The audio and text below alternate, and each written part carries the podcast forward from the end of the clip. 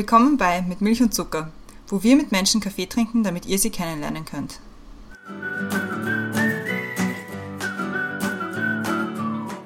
Willkommen zurück bei Mit Milch und Zucker, neue Woche, neue Folge. Mein Name ist Christiane und im Zoom-Fenster neben mir ist wie immer die Brenda. Hallo. Hallo Christiane. Im Zoom-Fenster unter uns ist unser heutiger Gast und zwar ist das heute der Lukas. Hallo. Hallo. Danke für die Einladung. Sehr, sehr gerne. Wir freuen uns sehr, dass du bei uns bist. Ich stelle dich gleich mal vor, damit wir möglichst schnell ins heutige Gespräch einsteigen können, weil das brennt uns schon so ein bisschen unter den Fingernägeln. Du bist Sprecher der Asylkoordination Österreich und Asylrechtsexperte. Du arbeitest bei der Asylkoordination Österreich und die hat sich zum Ziel gesetzt, Organisationen, Initiativen und Freiwillige bei der Beratung und Betreuung von Flüchtlingen zu unterstützen. Die Asylkoordination gibt es seit 1991, glaube ich, und die arbeitet eben an der Vernetzung von NGOs mit Einzelpersonen, macht politisch Druck, schafft Öffentlichkeit und ähm, liefert qualifizierte Informationen an die Öffentlichkeit eben. Und zu deiner Person, du hast selber Rechtswissenschaften studiert in Innsbruck und bist seit 2019 Sprecher der Asylkoordination. Davor warst du Rechtsanwaltsanwärter mit Spezialisierung auf Medienrecht und du warst bei Amnesty, Amnesty International Österreich tätig. Man kann da vielleicht schon zwischen den Zeilen ein bisschen rauslesen, welches Thema wir uns heute rausgesucht haben. Bin gespannt. Und ob, ob ihr damit richtig liegt, erklärt jetzt die Brenda. Wir haben uns das Thema überlegt. Äh, Fakten statt Propaganda. Flucht und Asyl. Wie kommen wir wieder zurück zu einem Europa der Menschenrechte? Wenn es um Menschen auf der Flucht geht, wird oft wild mit Zahlen um sich geworfen, meistens für politisches Kleingeld. Menschenleben werden in Zahlen umgewandelt und damit entmenschlicht. Wir sind auf dich aufmerksam geworden, weil du auf Social Media unaufgeregt die Fakten und Begriffe rund um Menschen auf der Flucht erklärst. Wir wollen heute mit dir darüber sprechen, welche Fakten man kennen muss, wie genau Europa und Österreich für Menschen auf der Flucht funktioniert und wie wir gemeinsam Mauern einreißen statt Zäune aufbauen können. Wir fangen wie immer an mit den Questions to Go und die Christiane hat die erste. Bist du bereit? Ja, bin in den Startlöchern. Sehr gut. Film oder Serie? Ich schaue grundsätzlich eigentlich sehr wenig, aber Serie. Wann dann Serie? Also das letzte Mal, weil wie ich Corona gehabt habe, habe ich so viel Serie geschaut wie seit Jahren nicht mehr. Das war super, aber eher Serie. Ausschlafen oder früh aufstehen? Gezwungenermaßen früh aufstehen. Also so mit Kleinkind ist es mit Aus Ausschlafen nicht so wirklich. Inspiration hole ich mir durch? Stundenlang auf irgendwelche Zahlen zu schauen und irgendein Muster erkennen zu wollen und zu können und auf einmal entsteht irgendwas und es ist in letzter Zeit eine Inspirationsquelle. Absurd, aber es ist so. Als Kind wollte ich werden? Bauer. Das Bauer, dann Arzt. Das hängt aber nur wahrscheinlich mit der Verwandtschaft zusammen. So mit den Vorprägungen. Wenig aufregend. Der beste Ratschlag, den du je bekommen hast? Fällt mir jetzt, glaube ich, nicht so ad hoc. Ich glaube, das, wahrscheinlich das Beste ist einfach tu einfach. Ja, also nicht zu viel nachdenken, schon abwägen und als weiteres wahrscheinlich, warum? Also sich immer zu, die Frage zu stellen, Warum machst du das? Oder zu was? Was ist das Ziel? Womit kann man dir eine Freude bereiten? Indem man mir ausschlafen lässt. Wenn du ein Video haben könntest von einer Situation deiner Wahl aus deinem Leben, welche wäre es? Das ist witzig, weil ich glaube, ähm, da fällt mir tatsächlich eine Situation ein. Und zwar, ähm, ich, ich habe ich hab ein Austauschjahr in Alaska gemacht, wie ich Schüler war. Da sind wir wandern gegangen im Schnee. Und es war gerade zu der Zeit, wo man gesagt hat, das ist eigentlich gefährlich, weil die Bären gerade aufwachen, die Elche aber noch nicht ihre Kinder haben und deswegen die Bären sehr hungrig sind und deswegen sollte man eigentlich sehr aufpassen und nicht einen Bären treffen. Und wir haben einen Bären getroffen und zwar so in Schlagweite. Das war mein Gastbruder damals und ich und der war wirklich fünf Meter weg.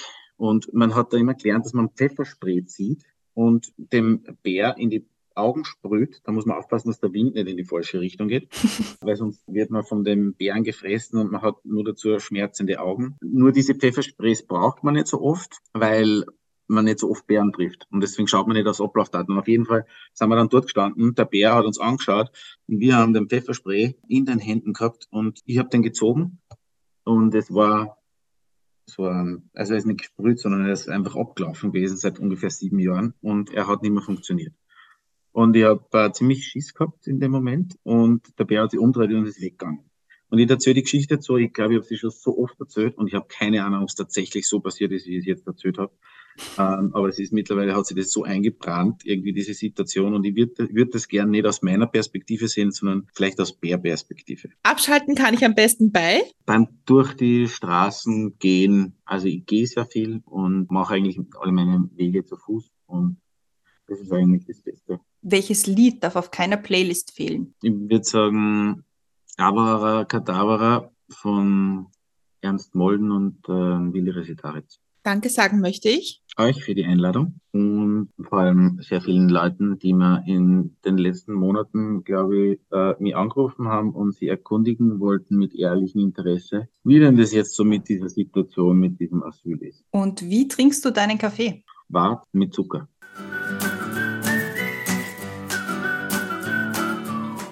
Perfekt. Questions to go gemeistert. Super. Mit, ich glaube, der ärgsten Antwort, die wir bis jetzt in den vier Jahren bekommen haben. Voll cool. Also Ja. ziemlich crazy. Aber steigen wir. Also, Ja, voll. Extrem gute Geschichte. Also wenn man sich, wenn man, wenn man sich so überlegt, so, ah ja, ich, ich, hätte, ich wäre gerne so ein Mensch, der so coole Geschichten erzählt, aber definitiv bist du da dabei. Ziemlich, ja, wenn, ziemlich arg. Wie gesagt, also ich, ich glaube, es ist so passiert. Es können gewisse Elemente fehlen, andere nicht, aber deswegen ist mir das ja da eingefallen, weil ich diese Geschichte einfach so oft schon erzählt habe. Mhm. Und sie ist eigentlich relativ präsent gewesen, so eine Art Nahtoderfahrung. Ja. Was sagt der Gastbruder zu der Geschichte? Ja, das war eben mittlerweile, glaube ich, schon fast so lange Zeit. Wir haben, der Kontakt ist ein bisschen abgebrochen. Er war damals relativ cool, weil ich wollte dann nämlich runtergehen und er hat gesagt, na, na, jetzt gehen wir schon auf den Berg.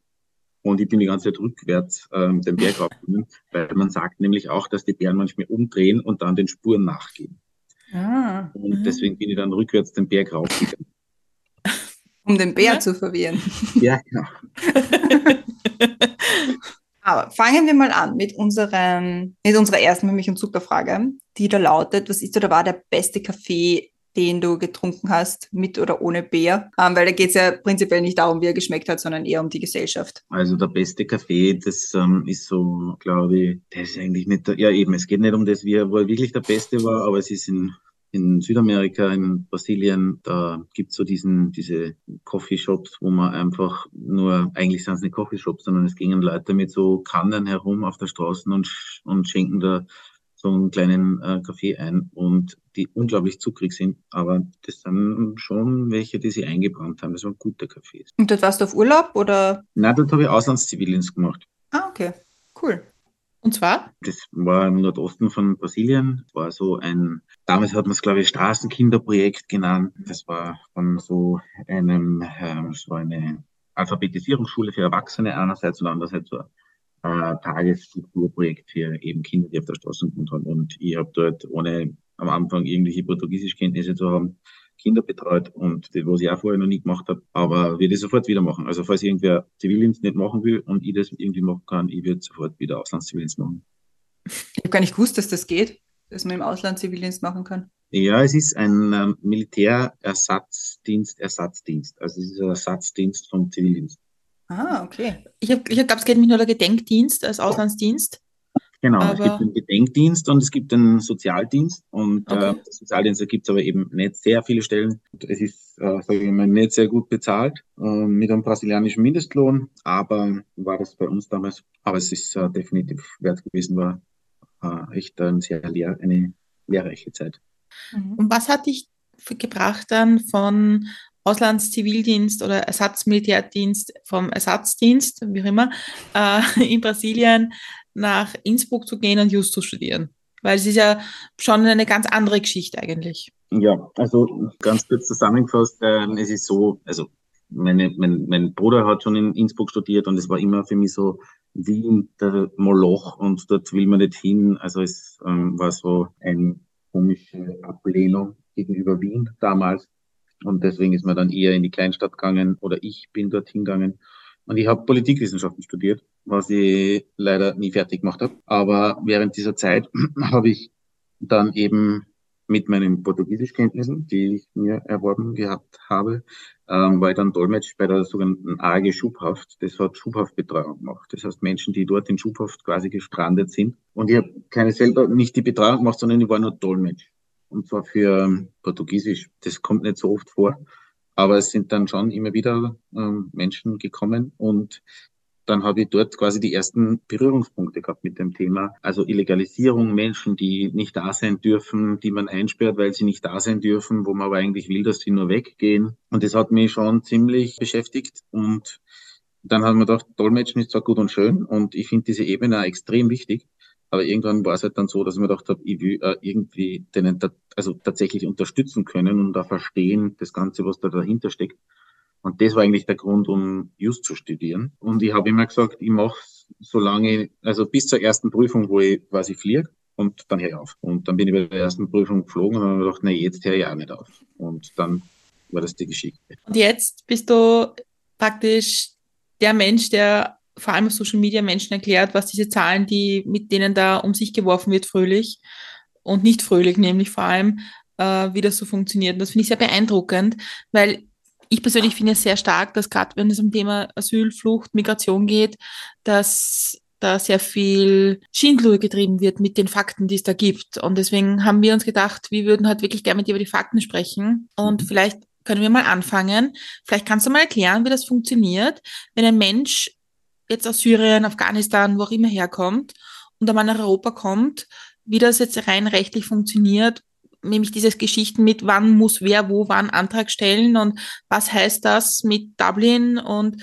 was heißt das mit irgendwo werden irgendwelche Leute aufgegriffen, die dann nicht irgendwo hinkören, weil es ist, ich glaube, ganz wenig Menschen verstehen, was es heißt, als Mensch in Griechenland zu sein und zu sagen, ich möchte bitte eigentlich nur leben. Und zwar das nach Rechten, die, auf die wir uns alle geeinigt haben eigentlich. Grundsätzlich schaut es so aus, dass man, die rechtliche Grundlage von dem Ganzen ist die Genfer Flüchtlingskonvention. Und die haben eben sehr viele Staaten in der Welt und vor allem die europäischen Staaten alle unterzeichnet schon vor längerer Zeit. Und das war kein Goodwill-Akt damals. Also im Sinn von, jetzt sind wir so humanitär und toll irgendwie. Also die Menschen, sowohl die Menschenrechtskonvention, die Europäische Menschenrechtskonvention als auch die Flüchtlingskonvention. Sondern das waren zentrale Learnings eigentlich aus den schlimmsten Ereignissen, die es halt in Europa jemals gegeben hat. Und ähm, Staaten haben hier quasi Rechte abgetreten oder eine gewisse Souveränität aufgegeben im Sinn von, wir räumen jetzt den Menschen hier Rechte ein, einen Schutzantrag zu stellen, damit wir den prüfen, damit wir den vor die, die, die Person vor Verfolgung schützen.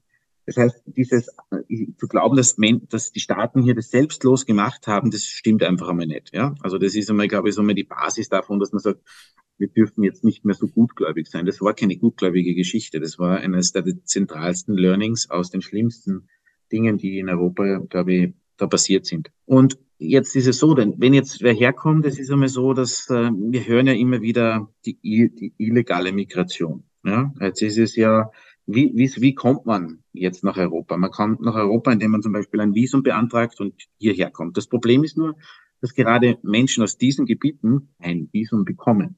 Und zwar aus dem Grund, weil hier auch geprüft wird, wird die Person wieder rückkehren. Wie gut ist die Person hier verankert, dort verankert im Herkunftsland?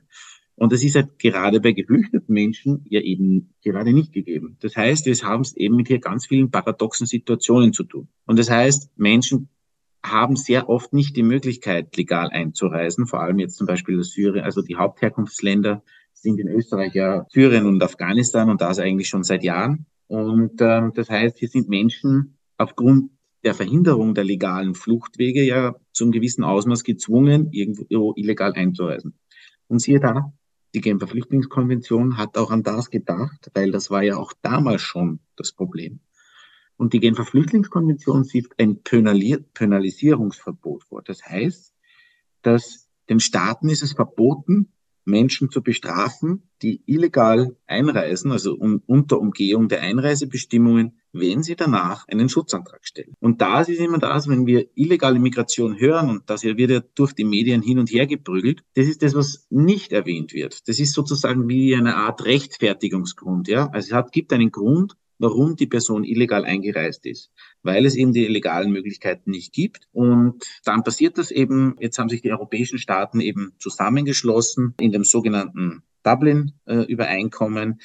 Das Dublin-Übereinkommen sieht vor, welches Land zuständig ist für die Prüfung des Verfahrens äh, für die Prüfung des Antrags. Und dieses Dublin-Übereinkommen ist ziemlich Schrott. Es funktioniert nicht und es ist von Anfang an immer unfair gewesen. Und zwar deswegen, weil es wird fälschlicherweise oft auch als Verteilsystem bezeichnet. Es ist aber eben kein Verteilsystem, sondern es bestimmt nur die Zuständigkeit. Welches Land ist zuständig? Und hier gilt eigentlich der Grundsatz natürlich des engsten Bezugspunktes. Das heißt, mit wem gibt es ein Land, in dem es irgendwie Verwandte gibt von der Person, die einen Antrag stellt. Aber meistens ist das nicht der Fall. Und dann ist die Auffangregel das Land, wo die Person die Europäische Union betreten hat. Und das ist ein total unfaires System, weil es hier im Prinzip ganz wenigen sehr viel Arbeit schafft und es nachher auch keinen Mechanismus gibt, um die Leute zu verteilen. Und das ist jetzt ganz kurz zusammengefasst im Wesentlichen das Problem auch, vor dem wir seit Jahren eigentlich stehen. Wir stehen vor einem vollkommen dysfunktionalen System, das zum gewissen Ausmaß, auch so als solches erkannt wird. Aber wir haben im jetzigen Regierungsprogramm zum Beispiel explizit drinnen stehen, das Verteilsystem ist gescheitert. Österreich setzt keine Initiativen, um es zu reparieren. Ja, eh. Also das ist also Teil des Problems. Jetzt ist es so, dass diese, dieses gesamte Asylrecht nach wie vor eigentlich sehr nationalstaatlich organisiert ist, eben nicht auf Europaebene, weil eben die Staaten hier nicht bereit sind, hier sich gemeinsame Regeln, weitergehende gemeinsame Regeln zu geben. Das schafft natürlich gewisse Ungleichheiten. Also ich sage jetzt nur ein Beispiel, dass man sagt, Anfang der 2000 war die Anerkennungsquote in Österreich für Tschetschenen sehr hoch, ja, über 90 Prozent.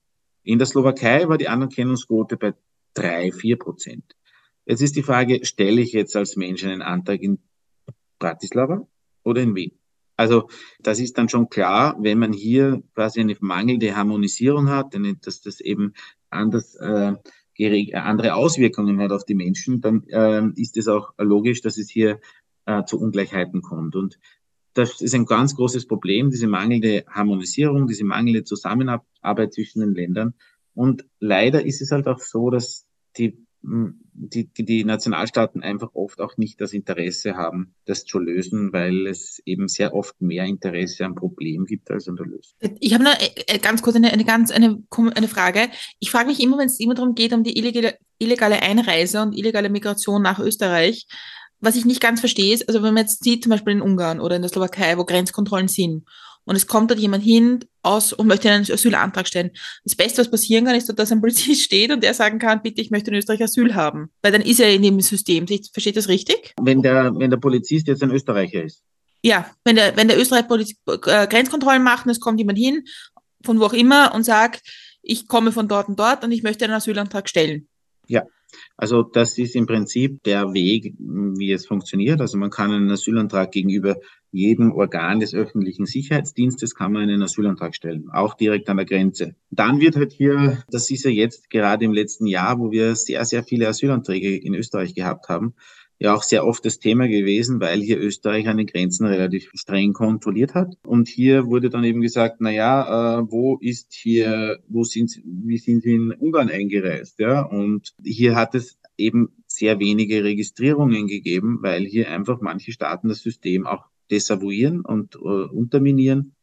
Und dann wird den Menschen sozusagen in der ersten, im ersten Interview auch meistens vorgehalten, sie sind unter Umgehung äh, der Einreisebestimmungen nach Ungarn eingereist. Also das sozusagen ein Vorhalt, dass man sich hier quasi nicht an die Regeln gehalten hat. Ja, also das dient halt dem ganzen Narrativ halt, also von wegen illegale Migration, ohne dass man eben den zweiten Teil ähm, dazu erwähnt, ja, weil der Punkt ist halt, warum nicht jeder Mensch hat Recht auf Asyl, aber jeder Mensch hat das Recht auf ein rechtsstaatliches Verfahren, dass es geprüft wird, was die Person vorbringt. Und es ist auch so, dass, und das ist auch was leider oft zu kurz kommt, der Staat hat schon sehr viele Möglichkeiten, um mit, den, mit, mit Situationen umzugehen. Ja. Es gibt Schnellverfahren. Also wenn jetzt äh, die Möglichkeit also wenn jetzt zum Beispiel beim Antrag nur gesagt wird, ich mag, ich wollte von meiner Familie weg oder ich, ich, hab, ich komme aus wirtschaftlichen Gründen, was vorkommt, dann kann ein sogenanntes Schnellverfahren grundsätzlich äh, durchgeführt werden. Das ist in aller Regel zwischen 24 und, und 72 Stunden sogar auch erstinstanzlich beendet. Das heißt, der Staat hat hier sehr viele Möglichkeiten, auch quasi mit diesen Herausforderungen umzugehen. Ich denke, dass aber eben, wie gesagt, äh, hier mehr Lust am Problem äh, besteht und hier Zahlen hoch zu jazzen und äh, quasi durch die mediale Arena zu prügeln, als dass man jetzt da irgendwie über das redet, wie geht man überhaupt mit dieser Situation um und was können wirklich geeignete Maßnahmen sein, die man setzen muss. Du hast du vorher gerade das Regierungsprogramm von Österreich erwähnt, wo drinnen steht, das Verteilungssystem ist gescheitert. Wir setzen keine Maßnahmen das irgendwie besser zu machen. Wo glaubst du, war der Punkt, wo das eigentlich schon hätte erkannt werden müssen? Weil es ist ja nicht seit, also es ist ja nicht seit dieser Regierung so, dass es nicht mehr funktioniert. Also das Dublin-System war immer schon dysfunktional. Also das habe ich versucht eben so darzustellen, dass man sagt, die, das ist so, ich versuche immer gut nach einem guten Beispiel, äh, wo man sagt, heute in der Früh habe ich mir das sogar mal gedacht, könnte ein Beispiel sein, dass man dass man sagt, nehmen wir eine Schulsituation, äh, ich, merke so, man muss immer so, so Situationen bringen, wo sie alle irgendwo wahrscheinlich einmal drinnen waren. Äh, man sitzt in der Schulklasse und die Tür ist vielleicht kaputt und es ist die Person, die direkt bei der, der Schüler oder die Schülerin, der direkt bei der Tür sitzt, ist immer zuständig, die Türe wieder zuzumachen. Und es bleibt immer an derselben Person hängen, quasi, dass man sagt, du, du bist zuständig, du bist zuständig für das, ja. Und ähm, so ist dieses System konzipiert. Es sind immer im Wesentlichen dieselben Akteure wurden hier ausgewählt um das für die Zuständigkeit. Und es es gibt keinen Wechsel, ja, und es gibt keine keine Aufteilung der der Aufgaben. Und ähm, das ist halt ein Teil dieses Problems und das gibt seit Anbeginn, ja, also das ist sicher seit, seit die 2000er Jahre, also Anfang der 2000er Jahre, dieses Problem, dieses System funktioniert in diesem Sinn einfach nicht. Das weiß man. Das Problem ist, dass der Schüler, der bei der Tür sitzt, jetzt oft dann simuliert, dass er einen gebrochenen Fuß hat. Ja, und jetzt äh, kümmert sich der nimmer um diese Aufgabe, ja. Und jetzt ist der nächste dran und der nächste sagt, er hat dann am Magengeschwür. Ja? Und somit äh, quasi versuchen alle sich aus dem Spiel zu nehmen und niemand ist zuständig. Es ist eine Situation quasi der ja, versuchen, Verantwortung abzuschieben und nicht irgendwie ein System zu finden, wo man sagt, okay, was ist die Situation, was ist die Herausforderung,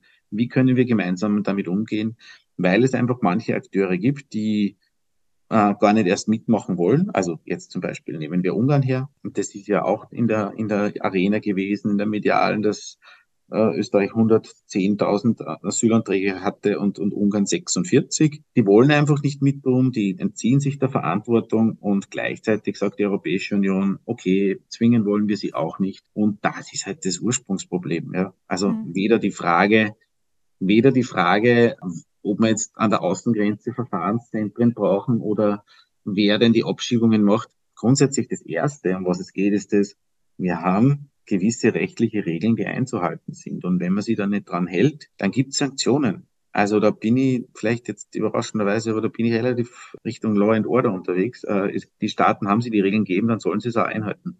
Mhm. Und wir stehen eben vor dieser Situation in dem Bereich immer wieder, dass sie die handelnden Akteure dass die einfach ihre Arbeit nicht machen. Und das ist das, was mich so unglaublich krantig macht. Ich, ich, komplett bin ich komplett bei dir. Und ich, ich meine, Christian und ich waren genug in Dreiskirchen, um zu sehen, was, was es heißt, wenn der Staat sich wegdreht und sagt, das gehen uns jetzt eigentlich nicht so viel an. Und, oder auf, ich war auf der Grenze und das ist absurd, was da abgelaufen ist. Und jetzt, jetzt haben wir einen Innenminister, der da sehr, sehr locker mit Sachen umgeht. Und ich verstehe oft nicht, was, von was er spricht, wenn er sagt, wir müssen diese Schengen und das ist alles ein Problem. Und eigentlich sind ja die Grenzübertritte alle überhaupt ein Problem und Asylanträge sind noch viel das größere Problem. Und ich denke mir oft, ich verstehe nicht, wo er das Problem sieht und ob er das eigentlich richtig darstellt, was richtig in Österreich eigentlich los ist. Weil, wenn wir jetzt wieder zurückgehen zu, den, zu diesem Menschen, der bei uns an der Grenze war und sagt, ich stelle einen Asylantrag, wird der dann gerechnet vom Innenministerium als illegaler Grenzübertritt und illegaler Einreisender? Oder wo kommt das, die Zahl hin und was passiert dann weiter mit dieser Person? Naja, also eben, wenn jetzt eine Person dann den, den, den, die Grenze übertritt, ja, dann ist es so, dass das als illegaler Grenze übertritt. Wenn die Person jetzt aus einem Land kommt, die nicht visumsfrei einreisen dürfen, dann ist es im Wesentlichen der kein Visum oder die Person kein Visum hat, dann ist es ein illegaler Grenzübertritt. Und und dann ist es eigentlich, gibt es ein Prozedere, das eigentlich relativ klar ist, nämlich, dass man zuerst einmal gefragt wird, wie war der Reiseweg, über welche Länder sind Sie eingereist? Und das hat ja äh, mitunter den Grund eben, um diese Zuständigkeit herauszufinden. Welches mhm. Land ist zuständig? Dann unterteilt sich es eben. Ist es jetzt zum Beispiel eine vulnerable Gruppe, eine Person, die ähm, eben hier nicht so schnell in einem Schnellverfahren behandelt werden kann, dass die zum Beispiel eben in, eine, in eine, zuerst in eine Bundesbetreuungseinrichtung kommt? Oder ist es so, dass man sagt, ja, wir schicken die jetzt, was in, seit August letzten Jahres ja auch passiert, dass die Leute in einen Zug gesetzt werden und quer durch Österreich geschickt werden um dort ein Interview zu machen, zum Beispiel nach Kufstein oder nach Innsbruck. Und äh, nach dem Interview, das eine Stunde dauert, werden sie wieder zurückgeschickt nach Dreiskirchen. Das heißt, gerade im letzten Jahr haben wir da schon eine sehr große Odyssee gesehen von vielen Personen. Und ja, zweifellos. Ich meine, letztes Jahr war schon, also dieses 2022 war da schon sehr ein besonderes Jahr, weil es vor allem sehr viele Anträge gegeben hat, also 20.000 mehr als 2015. Also das ist schon ähm, eine sehr hohe Anzahl von Anträgen, die es hier gegeben hat. Nur was dahinter steckt, ist, ähm, und das ist, glaube ich, schon, das ist was, was gelungen ist uns im letzten Jahr, dass wir auch aufgezeigt haben, und das ist vor allem durch nicht öffentliche Daten, ja, das sind die sogenannten Grundversorgungszahlen, nämlich die Zahlen von den Personen, die tatsächlich hier sind und hier versorgt werden müssen. Und die sind wesentlich aussagekräftiger als die Antragszahlen, weil die Antragszahlen heißen nur, dass die Person einen Antrag gestellt hat. Das heißt aber nicht, dass die Person nach wie vor hier ist. Die Person kann theoretisch, also entweder weitergefahren sein in ein anderes Land oder sie kann auch wieder ausgereist sein ins Herkunftsland. Man weiß es oft auch nicht. Ja, die Person, die Frage ist aber, ist die Person noch hier oder nicht? Und da sieht man am besten eben in diesen Grundversorgungszahlen. Die sind aber eben nicht öffentlich und da hatte ich aber eben, die wurden mir auch zugespielt und damit konnte ich eben dann auch informieren. Und mittlerweile gibt es, glaube ich, schon auch äh, öfters eben parlamentarische Anfragen, wo man diese Zahlen äh, sehen kann. Aber da hat man einfach diesen minimalen Anstieg gesehen. Also minimal im Sinn von, wir hatten 110, also nur zum, zum also wir hatten Anfang des Jahres 2022 17.000 Menschen, die hier versorgt wurden in der Grundversorgung, 17.000 Asylwerberinnen und Asylwerber. Und am Ende des Jahres waren es 21.000. Ja, also ja, es war, gab einen Anstieg von circa 4, 4.500. Nur in derselben Zeit hatten wir 110.000 Anträge. Und es ist irgendwie klar, dass da irgendwas nicht ganz stimmt in dieser Erzählung. Und das ist das, da wurde uns das reingedrückt, dass man sagt, wir sind so überfordert, ja. Und das ist das, was ich, da kann ich mir anschließen, was ich manchmal beim Herrn Innenminister und generell bei der Kanzlerpartei ÖVP nicht ganz verstehe in diesem Zusammenhang ist, sie erzählen uns eigentlich die ganze Zeit nur, was sie nicht schaffen, ja. Also was alles schlimm ist und was äh, von was überfordernd ist und sie fordern die ganze Zeit irgendwie die Ausweitung von rechtlichen äh, Möglichkeiten. Ich bin da immer ein bisschen skeptisch, wann die, die an der Macht sind, als erstes immer sagen, wir brauchen mehr Befugnisse. Ja, dann ist es die Frage, okay, wir haben einen Gesetzesrahmen und warum kommst du mit dem Gesetzesrahmen nicht zurecht? Ja, was ist jetzt äh, hier das Problem? Und das konnten wir, glaube ich, schon ganz gut aufzeigen, dass wir hier durch die Grundversorgungszahlen nicht die Situation gehabt haben, die, die, die uns versucht wurde zu verkaufen. Also Österreich ist hier im letzten Jahr eindeutig ein Migrationskorridor gewesen. Also das Märchen vom, vom Pull-Faktor wurde da einfach hat sich selbst quasi entzaubert.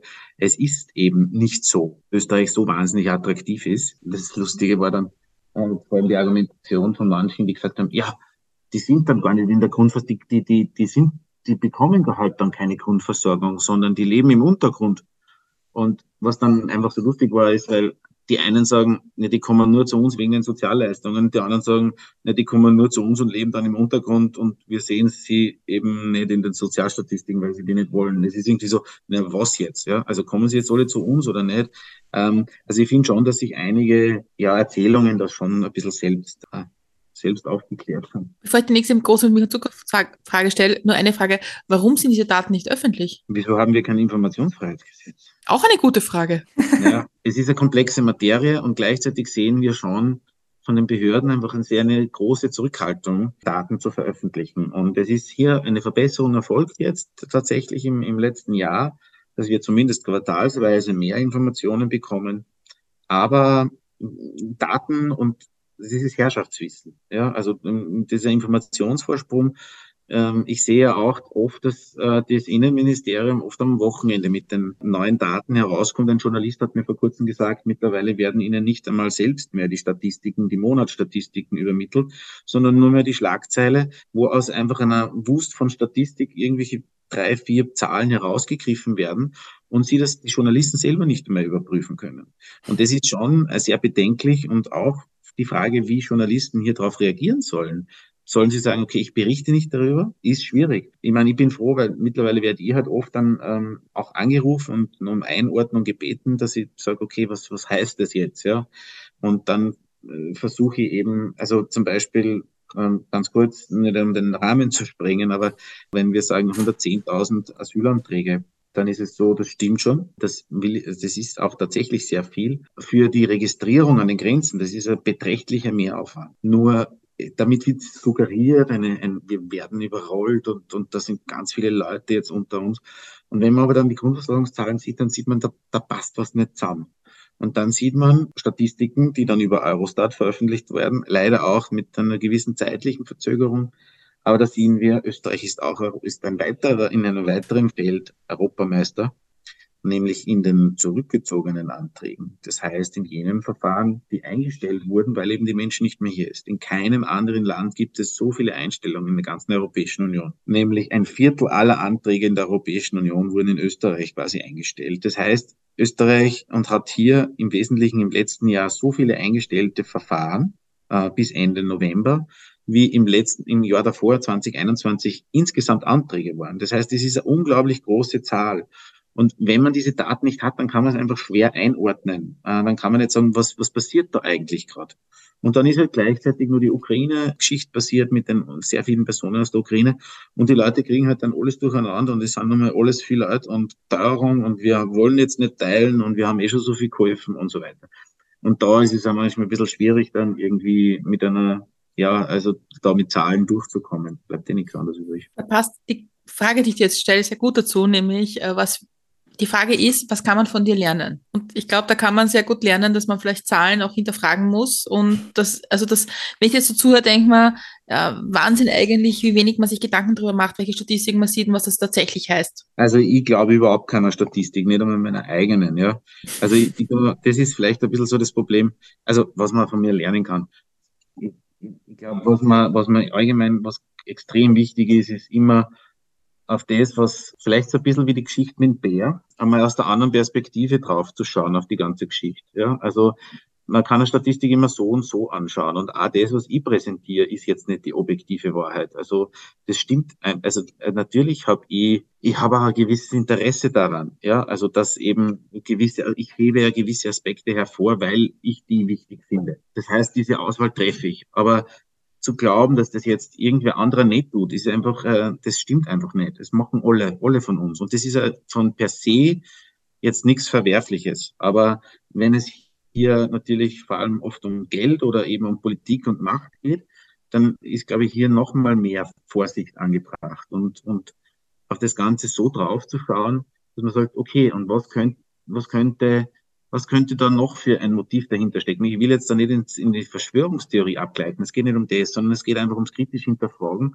und zu überlegen, welchen Blickwinkel könnte man noch einnehmen und vielleicht äh, stimmt dann auch ein anderer, eine andere Sichtweise oder das muss ich auch bei mir immer wieder mal erkennen bei den Sachen, was ich in den Diskussionen, also ich hebe gewisse Sachen hervor, mir wurde dann auch schon vorgeworfen, ich verharmlose etwas, äh, wo ich mir denke, nein, ja, also ich verstehe den Punkt, warum die Person glaubt, ich verharmlose etwas, aber was ist denn dort das Thema überhaupt? Über was reden wir und warum ist das jetzt notwendig, das jetzt mit einer gewissen Illustration zu, zu unterstreichen? Und was ich schon, was glaube ich auch ganz wichtig ist, die Aufmerksamkeitsspanne der Leute ist einfach wahnsinnig gering. Und äh, man muss schauen, dass man am besten irgendein Bild hat. Glaubst du, ist bei den Zahlen und Statistiken wichtig, dass man sich die anschaut, damit man die Emotionalität rausnimmt oder damit man die Emotionalität vielleicht in eine andere Richtung bringt? Ja, ich glaube, die Emotionalität rauskriegen ist schwer. Ich glaube, Bilder und Grafiken sind deswegen wichtig, weil sie eigentlich sehr schnell, glaube ich, aufgenommen werden können. Also jetzt, ich brauche dann brauche nicht hinsetzen und irgendwas lesen, also ich finde ein Bild, das war früher, wie, wie ich Medienrecht gearbeitet habe, also Bilder sind unglaublich wichtig. Also wie etwas, also eigentlich wichtiger als der Text. Du kannst mit, mit dem schon eine, eine Geschichte in eine gewisse Richtung drehen. Das heißt, die Verwendung und die Auswahl von Bildern, das ist einfach Information und eine Art der Information, die relativ leicht verdaut werden kann oder relativ schnell. Es ist so ein bisschen wie der Zucker, also das ist, geht relativ schnell ins Blut. Ja. Und das Essen braucht manchmal ein bisschen länger, bis das irgendwie verdaut ist und, und bis das, es könnte dann auch durchaus nachhaltiger sein. Es wird jetzt nicht nur bei den Bildern hängen bleiben, aber ich finde schon, dass eben so die Bilder sind ein bisschen der Zucker, der ins Blut geht. Deswegen Kaffee mit Zucker. Ich, ich glaube, das ein bisschen ein Grundproblem ist und das natürlich, deswegen ist es super, wenn ein Jurist einem erklärt, was Sache ist, weil natürlich viele auch mit den Begriffen um sich werfen und dann das überhaupt nicht mehr einordnenbar ist. Weil was 2015 wo noch sehr viele gesagt haben, wir reden nicht von Migration, wir reden von Flucht, zwei verschiedene Paar Schuhe.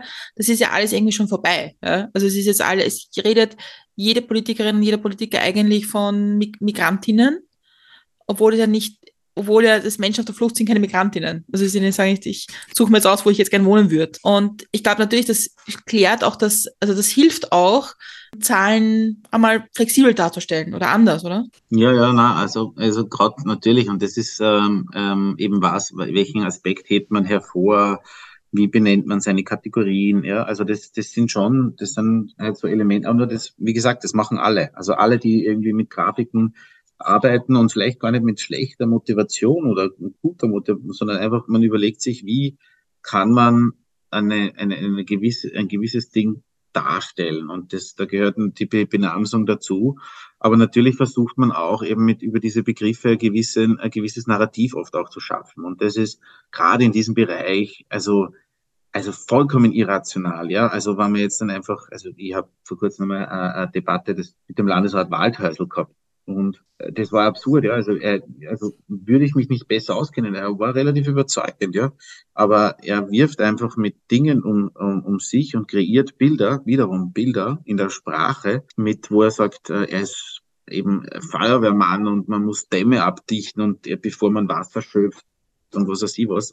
Und wir müssen quasi schauen, dass man und dann denke ich, dann haben wir das jetzt angeschaut, eben in Niederösterreich, wo der Landesrat ist daher. Ähm, haben wir 1265 Asylwerberinnen und Asylwerber. 1265 in einem Bundesland, wo 1,9 Millionen Leute wohnen und da schafft man auf einmal so, also das ist schon, äh, da sieht man das einfach, da geht es nur um diese Begriffe und diese die Sachen, die was triggern.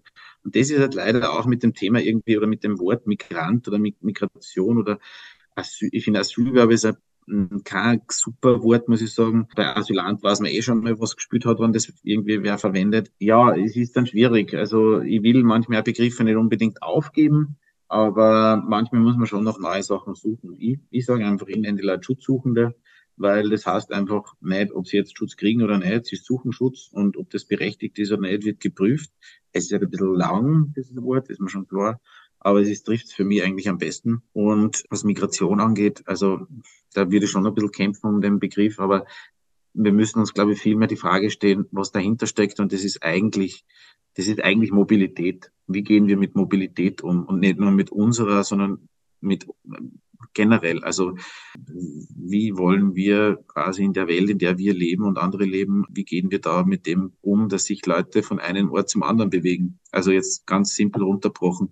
Und da gibt es unterschiedliche Motivationen dafür. Und wo jetzt was gut oder schlecht ist, das ist unsere Bewertung schon. Wenn du jetzt so in Diskussionsrunden oder Diskussionen bist, wurscht ob jetzt auf einem Podium oder in sozialen Netzwerken irgendwo, glaub, also kommt es dir vor, dass es schneller um Begrifflichkeiten geht oder geht es darum, wirklich um das Problem selbst? Also ich muss sagen, jetzt als soziale Medien ist es, finde ich, ich weiß nicht, es geht nicht sehr oft um wirklich jetzt ehrliche oder jetzt bei Diskussionen tatsächlich irgendwie was zu erfahren. Gibt schon, ich habe schon diese Diskussionen auch, ja. Da gibt, da verspüre dann schon manchmal so den, den, den, den Willen und die Lust, etwas zu verstehen. Ich habe das war selber gestern in so einer Situation drinnen, wo da ist um dieses eine Urteil gegangen, wo der eine jetzt freigesprochen worden ist der eine Politiker und man fragt sich dann, was da dahinter steckt und da stelle ich manchmal so eigene so Fragen, die schon ehrlich gemeint sind und aber ich merke, dass man sich durch gewisse Fragestellungen auch irgendwie ein bisschen verwundbar macht. Ja, in diesem Diskurs auf soziale Medien, ja. Ich erlebe das eigentlich viel stärker, dass einerseits sind Bestärkungen da, quasi, von die eigenen, und schon massive Anfeindungen von denen, die, die das nicht gut finden. Es gibt die, so die wirklich vielen weiß nicht, Interesse äh, geleiteten Diskussionen finden leider nicht so viel statt, glaube ich. Ich stelle mal die dritte große mit Milch und Zucker Frage, die bei manchen Themen einfach irgendwie unpassend wirkt, aber wir stellen es trotzdem. Und zwar ist das, was bringt dich zum Lachen? Eigentlich mehr oder weniger so, so kleine Sachen, glaube ich. Und durchaus auch ab und zu so richtige Dad-Jokes. Ja, also so richtig, richtig die Witze, die so schlecht sind, dass sie schon wieder so ein bisschen gut sind. Oder ich zumindest finde das so. Und ja, schon. Also ich schaue manchmal so kleine Unfälle, also so, äh, also jetzt nicht Unfälle, wo sich selber eh tut, aber so Videos von, keine Ahnung, ich bin da relativ einfach gestrickt, aber da kann ich mich relativ lang abhauen. Also zum Beispiel das eine Videos kennt eh, glaube ich, jeder, wo der eine versucht, den äh, Apfel mit dem äh, Schwert runter zu, äh, zu durchschneiden und schneidet dann das Wasserpool dahinter auf und wird dann wegschwemmen. Finde ich brutal lustig. ich, ich frage mich manchmal, wenn ich auf, auf Twitter lese, was du so schreibst, denke mal, also mit den Antworten, die da dann kommen, muss man auch umgehen können.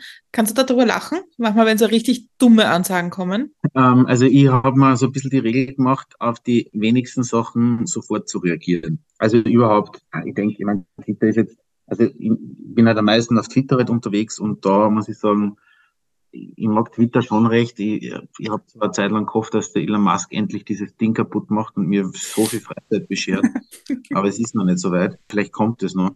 Aber also es ist schon, ich, ich bin trotzdem, ich oute mich schon, also ich finde Twitter schon wahnsinnig genial trotzdem. Also weil es einfach eine gewisse Nähe herstellt und man Informationen und es mir auch geholfen hat, gewisse Situationen komprimierter darzustellen. Ja. Ich kann, wie man jetzt gerade sieht, elendslange Antworten geben, wo dann niemand mehr zuhör zuhören will. Und dort bin ich einfach gezwungen, jetzt mache ich eh schon diese Threads-Geschichte, die auch nicht so populär ist bei manchen, aber das muss ich zumindest machen, damit ich irgendwas unterkriege. Aber genau, und wenn dann die Kommentare sind, also ich lese mir schon durch. Ich blogge in letzter Zeit wieder mehr, weil, also dort, wo man denkt, okay, irgendwer ist einer anderen Meinung und findet mich deppert, ja, okay. Aber wo es jetzt einfach nur destruktiv ist, dann blocke ich einfach weg, weil es ist ähm, Selfcare oder. Und äh, es gibt dann halt schon so manche, die, ja, die triggern mich, ja, aber das versuche ich dann meistens einen Tag liegen zu lassen und dann zu antworten. Es wird meistens besser. Also Diskussionen finde ich dann lustig, wenn man, wenn man, da kommt ein Argument und man, wenn man mit sich selber wettet, was das nächste Argument ist. Das, und das, das ist aber vor allem beim Thema Asyl einfach schon, also die, die Judith Kohlenberger, ich sehr schätze und ähm, kann auch ihr Buch empfehlen, das Fluchtparadoxon das ist, weil die, die Diskussion um Asyl einfach wirklich, es trifft schon recht gut das mit dem Paradoxon, ja. Weil egal was sie machen, die Ausländer, sie machen es immer falsch, ja. Weil es sind zu viele, dann ist es sowieso falsch. Sind es zu wenige, dann sind sie undankbar, weil sie dann woanders hingehen. Jetzt haben sie da schon einen Antrag gestellt. Kriegen sie jetzt zu viel, äh, es kriegen zu viele an Schutz. Ist es nicht gut, dann müssen wir uns abschotten und den Pull-Faktor verringern. Kriegen jetzt zu wenige an Schutz, sind sie Asyl Asylmissbräuchler. Also äh, es ist einfach in dieser Diskussion sehr schwer, irgend, also oder für die Gegenseite, sage ich mal, relativ leicht, irgendwie so paradoxe Intervention zu machen. Aber ich meine, ich habe mittlerweile auch angefangen, dass ich jetzt einfach auch paradoxe Interventionen mache. Ja? Also keine Ahnung, ich fange jetzt dann einfach an, den Innenminister zu loben, weil es gibt für ihn, glaube ich, nichts Negativeres, Negativeres bei seiner Wählerschaft, als wenn ich sage, er ist super.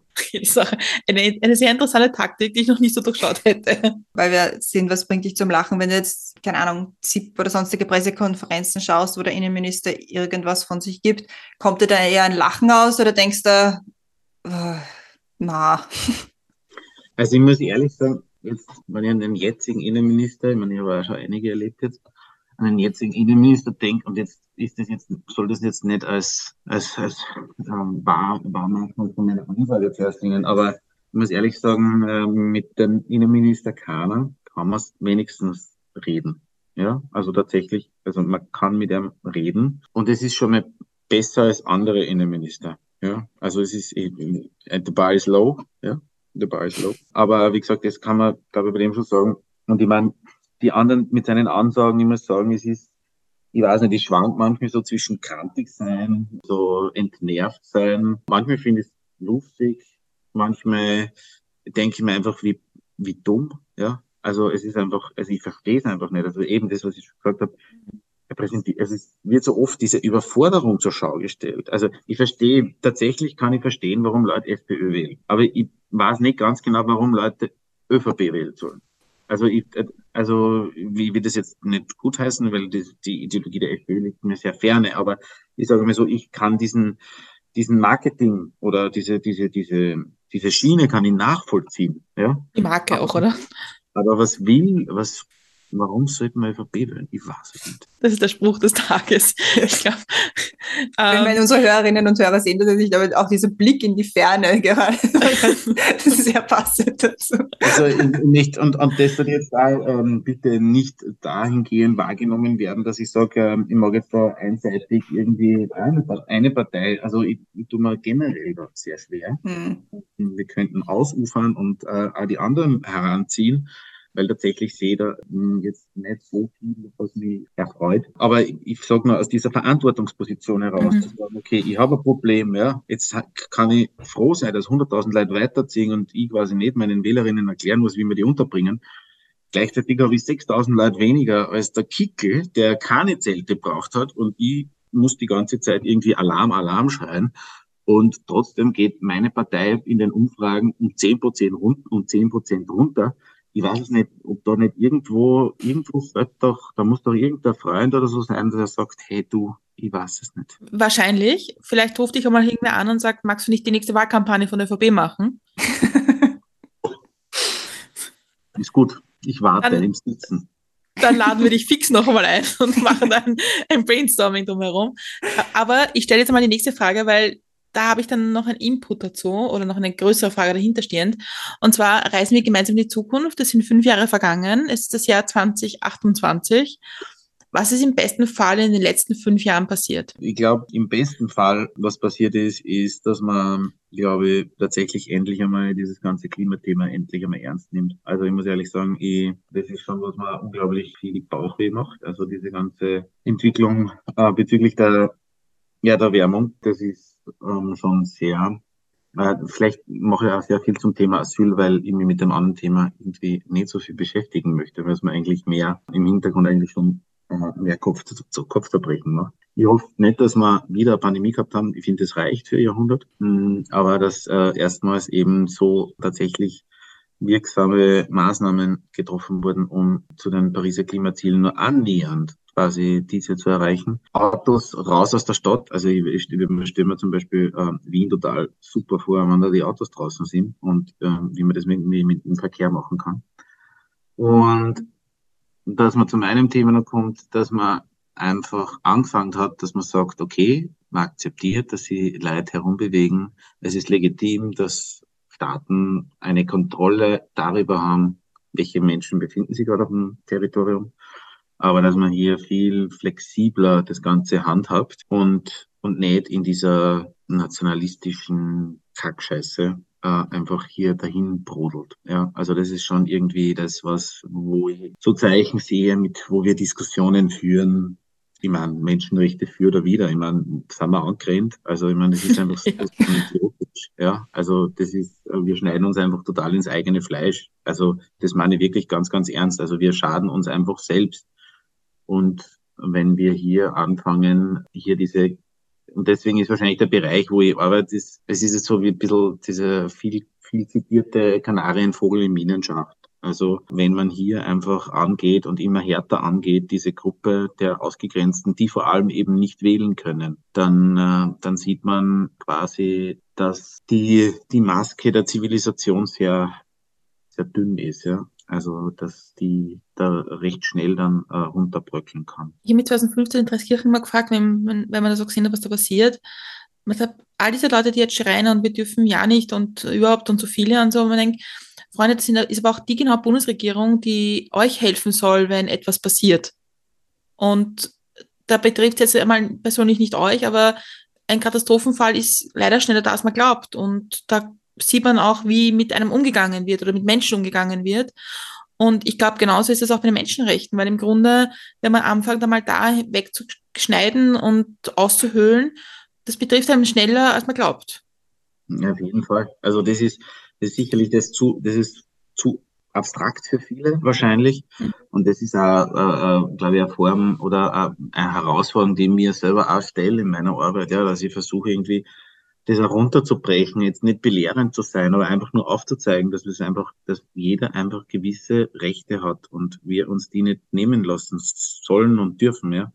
Menschenrechte waren von Anfang an ein Abwehrrecht gegen die Staaten, ja, also gegen eine, eine, gegen die Herrschenden. Es ist ein, ein uns allen einräumendes Abwehrrecht. Und wenn man mal anfängt, dass man Abwehrrechte anderen abspricht, ja, was rettet uns davor, dass sie uns abgesprochen werden, mhm. dass sie uns nicht abgesprochen werden? Also ich finde es mal wieder gar nicht so schwer irgendwie, aber offensichtlich, also da, da, das muss viel mehr, viel mehr quasi runter, runtergebrochen werden. Ja. Wir haben ja schon darüber gesprochen, dass du ja vielleicht äh, der Wahlkampfmanager der ÖVP werden könntest. Exakt, exakt. Und weil du ja dann einen guten Wahlkampf machst, dann wahrscheinlich auch Innenminister. Also in der Welt jetzt, wie wir uns das jetzt vorstellen. Ja. In, okay. fünf, in, in fünf ja, Jahren. Ja, okay, okay. In fünf Jahren vor allem.